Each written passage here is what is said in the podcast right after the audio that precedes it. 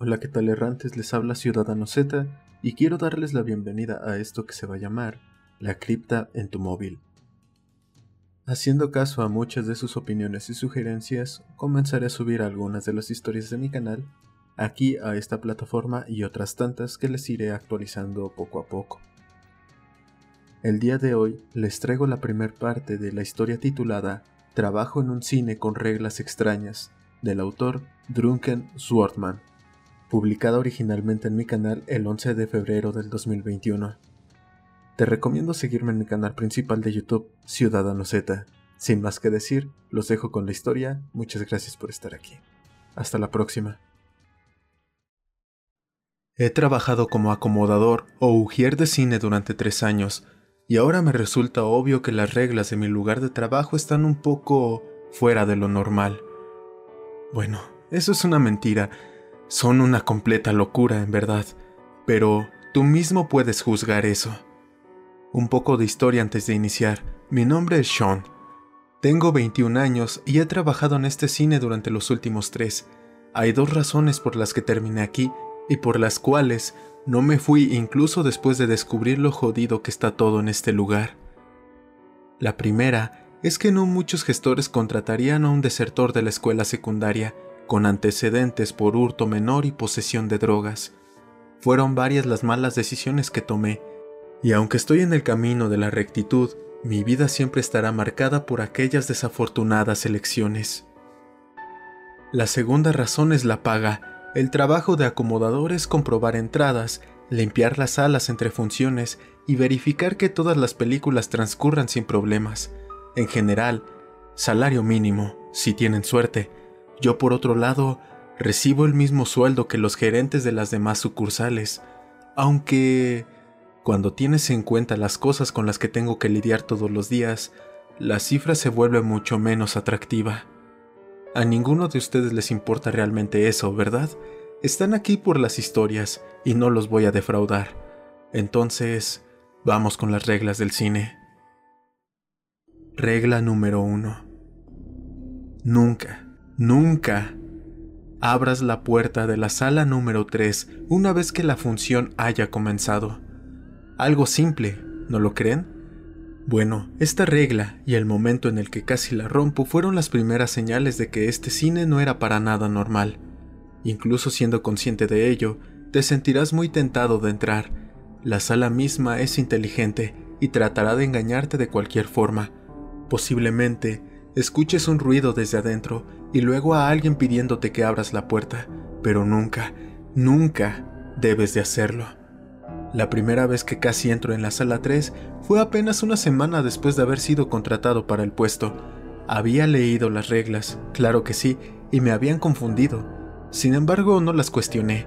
Necesitaba con urgencia el trabajo, y si tenía que soportar unas cuantas extravagantes y misteriosas reglas, así lo haría me encontraba limpiando el vestíbulo principal, más exactamente el pasillo largo donde se encuentran las puertas de entrada a las diferentes salas, cuando lo escuché. El golpe seco de algo contra una superficie dura provenía de la sala 3. No lo dudé ni un segundo. Corrí hacia la puerta. Claramente algo andaba mal en su interior. Una pequeña columna de humo salía del espacio de abajo, y los golpes se sintieron mucho más fuertes como si alguien estuviera a puño limpio contra dicha entrada desde adentro. Las manijas de las puertas temblaban y traqueteaban violentamente, mientras la gente del otro lado se desesperaba por salir. ¿Hola? Dije al tiempo que pegaba mi oído contra la superficie de la puerta. ¡Déjanos salir! ¡Por favor! ¡Ayúdanos! Clamaba una mujer desde adentro, con un terror profundo en cada palabra y por debajo de la puerta un silbido profundo, como una fuerte corriente en un túnel. Me tomó unos segundos darme cuenta de qué se trataba. Llamas expandiéndose. ¡Es un incendio! ¡La puerta no se abre! ¡Está atascada! ¡Tienes que ayudarnos! Gritó la mujer desesperada. El humo que salía por debajo se tornó de un color oscuro y acre, provocándome una fuerte tos cuando pasó por mi garganta hacia los pulmones. El batir de muchos puños se reanudó desde el otro lado. Déjanos salir, déjanos salir, por favor. No soporté más y tomé una de las manijas. Cualquier otro pensamiento sobre las reglas había desaparecido de mi cabeza. Gente ahí necesitaba mi ayuda. Entonces, una mano se extendió desde mis espaldas y me tomó del brazo antes de que pudiera moverme. Me sobresalté en estado de shock, girando la cabeza sobre uno de mis hombros. David, mi jefe, el gerente del lugar, apenas había intercambiado unas palabras con él durante la entrevista, donde me pareció un hombre tranquilo, pero distante. Ahora estaba furioso. La ira tallaba cada una de las líneas de su rostro. Regla número uno, nunca la olvides, dijo con seriedad. Pero hay un incendio, David. La puerta está atascada, tenemos que ayudarlos. un incendio. Inteligente. Esa es una muy buena estrategia. David rió para sí mismo. Y con el chico nuevo. Luego se puso serio otra vez. Hay una razón para cada una de las reglas. Deja la sala 3 en paz. Todo está bien allá adentro. Apenas podía creer lo que estaba escuchando. La mujer gritó una vez más. Se la escuchaba ahogándose con sus propias palabras. El humo invadía sus pulmones. Por favor, Sean. No puedo respirar. Auxilio. Déjanos salir. David se carcajeó esta vez. Tú también los escuchas, David. Están muriendo. Grité, incrédulo de cómo este hombre podía ser tan despiadado.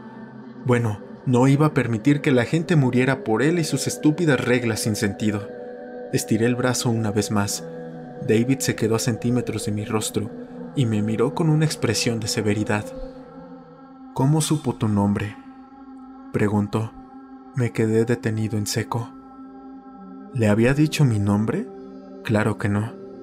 Volví a mirar la puerta, sin señales de humo o golpes de puño. Toqué yo mismo con cautela un par de veces. Nadie respondió. Entonces David puso una mano en mi hombro. Mira, Sean, dijo pacientemente, la sala número 3 permanece cerrada pase lo que pase, escuches lo que escuches. En 20 minutos terminará la función y todos saldrán de ahí ilesos, lo prometo. Pe pero... Escuché, vi el humo. Tú, tú también. Balbuceé. La confusión se apoderó de mí. Viste lo que ella quería que vieras. Créeme, Sean. La sala 3 siempre hará todo lo posible para que abra sus puertas, pero no ha tenido éxito en 13 años y con un demonio. No lo tendrá mientras yo sea el gerente aquí. No permitiré que vuelva a suceder. Concluyó al tiempo que me alejaba con gentileza de la puerta apoyado en mi hombro. Cuando la película terminó, menos de 20 minutos después, una multitud de personas salieron ilesas, tranquilas, charlando alegremente. Luego revisé todo el lugar. No había señales de fuego por ninguna parte. Regla número 2. Si ves a un hombre vestido como el personaje de alguna de las películas en emisión llevarse a niños hacia el vestíbulo, notifica al gerente de inmediato y con urgencia.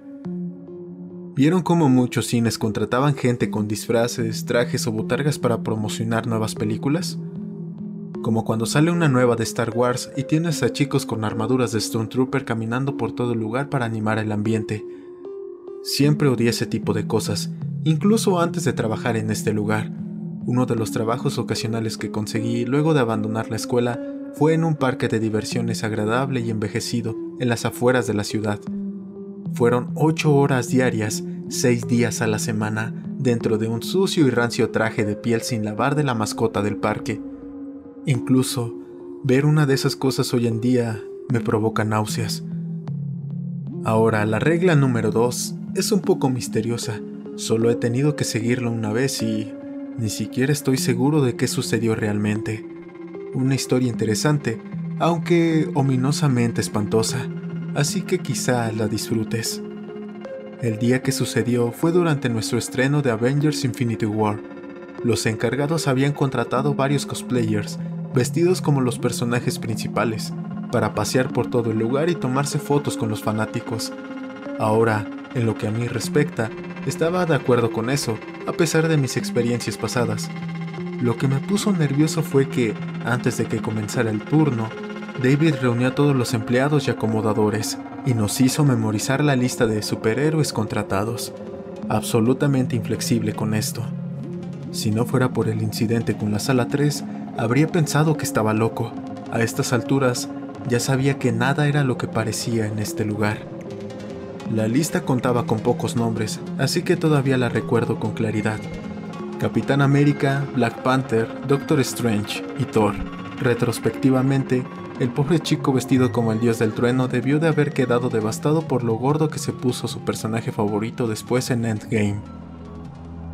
Supe que algo andaba mal cuando salí de una de las salas de proyección y vi a una persona disfrazada como el único Iron Man, caminando lentamente por el vestíbulo hacia el depósito de basura. Al acercarme, confirmé totalmente que algo andaba muy mal con él.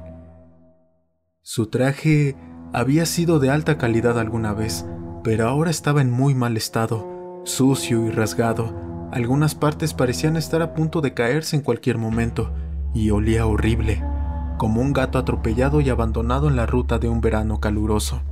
Lo peor era el extraño líquido que parecía brotar de las articulaciones de su disfraz, de un repugnante color marrón oscuro, viscoso, casi como la melaza en mal estado, aguada.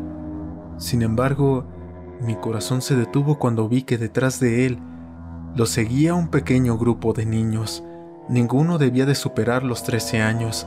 Miraban vagamente hacia adelante, siguiendo a la fétida figura, mientras los alejaba de la multitud que ingresaba a las salas, en una pequeña fila de desorientados. Mi terrible experiencia con la sala 3 me había enseñado todo lo que necesitaba saber sobre las reglas. Corrí hasta la gerencia y abrí la puerta de golpe, encontrando a David y gritando, Regla 2. Disfraz de Iron Man, yendo a los depósitos de basura, tres niños a cuestas. Hubo un estruendo en la oficina cuando David saltó de su asiento y dejó su silla estrellarse contra el suelo. Mierda, mierda, mierda. Debería de haberlo sabido. No debí contratar a nadie. Maldita sea, lo sabía. Decía mientras hurgaba en un cajón de su escritorio, Vislumbré lo que había sacado antes de que lo escondiera en uno de los bolsillos de su pantalón. Un frasco con una especie de líquido transparente y un cuchillo largo y dentado, hecho de lo que brillaba como bronce pulido. Al salir de la oficina se detuvo y me agarró del brazo, empujando un pedazo de papel arrugado entre los dedos de mis manos. Asegúrate de que nadie entre al depósito, ¿entiendes? Nadie. Si no salgo en media hora, activa la alarma de incendio y evacúa el edificio. Luego llama al número que aparece en este papel. No hubo tiempo para preguntas. David corrió por el pasillo y yo detrás de él. Al doblar en una esquina y entrar al vestíbulo, vimos como Iron Man casi había llegado al depósito. Estaba a escasos metros de la puerta con los niños siguiéndolo a ciegas. David se anticipó a todos y abrió la puerta primero. Luego, con un movimiento ágil y limpio, tomó a aquella cosa disfrazada y la arrojó adentro, cerrando la puerta de golpe. Los niños temblaron de pies a cabeza unos instantes, como marionetas con sus cuerdas movidas de arriba a abajo, y luego miraron a su alrededor muy confundidos. Probablemente ni siquiera tenían idea de cómo llegaron hasta ahí, así que hicieron lo que haría cualquier niño en su situación, empezaron a llorar. Pasaron exactamente 23 minutos antes de que David saliera del depósito de basura. Su camisa una vez blanca y limpia, ahora se veía arrugada y con rojas y oscuras manchas, y un hedor horrible flotaba sobre él. Se veía muy cansado. Limpia allá adentro, Sean. Si encuentras algo extraño, fuera de una de las bolsas de basura, no lo toques. No lo toques, solo ven a informarme. Después, caminó tambaleándose hacia su oficina. El depósito de basura estaba hecho un desastre. Aquel líquido oscuro y apestoso manchaba el piso, las paredes e incluso el techo en algunos puntos. En la esquina de la habitación había varias bolsas de basura negras. Una mancha húmeda de ese repugnante marrón oscuro se extendía lentamente por debajo de todo.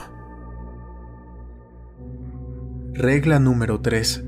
Si un hombre con tatuaje en la mejilla izquierda reclama algo de objetos perdidos, no se lo entregues. Ahora bien, Esta historia no tiene relación con una experiencia vivida personalmente, pero todavía tengo algo que decir al respecto. Después del incidente de la regla 2, David comenzó a tratarme con más amabilidad.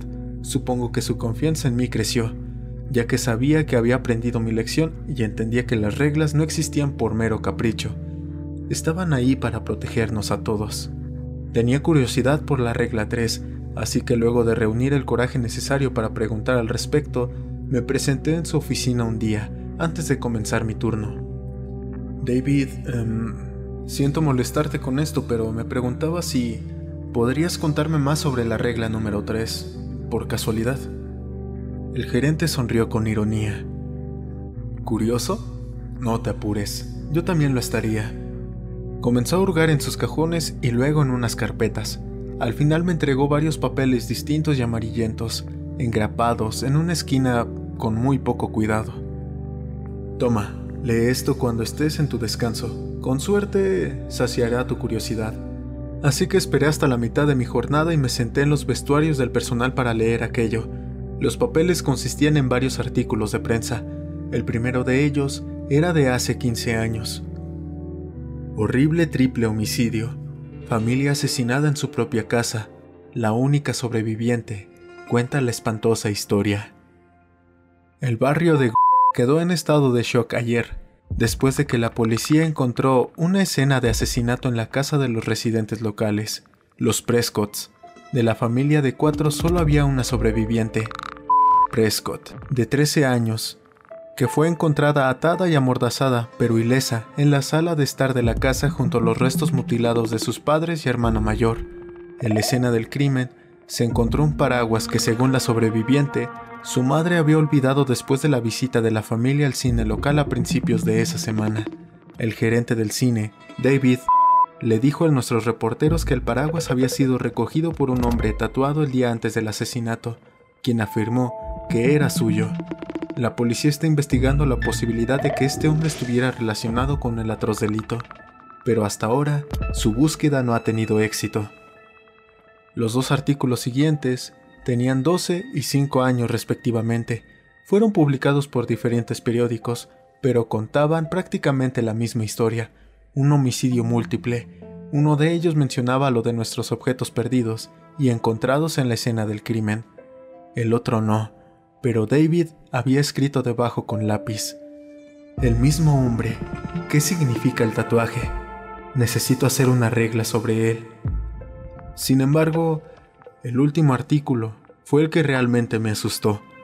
No era moderno, de hecho, era solo una foto impresa en una página de aspecto muy antiguo. El año que figuraba en la parte superior anunciaba que procedía de Londres, 1899. La escritura era apenas legible, pero el titular me dijo todo lo que necesitaba saber. Pánico al escenario. El Teatro de Londres cierra en medio de una serie de asesinatos en serie, con un misterioso asesino que reclama artículos perdidos.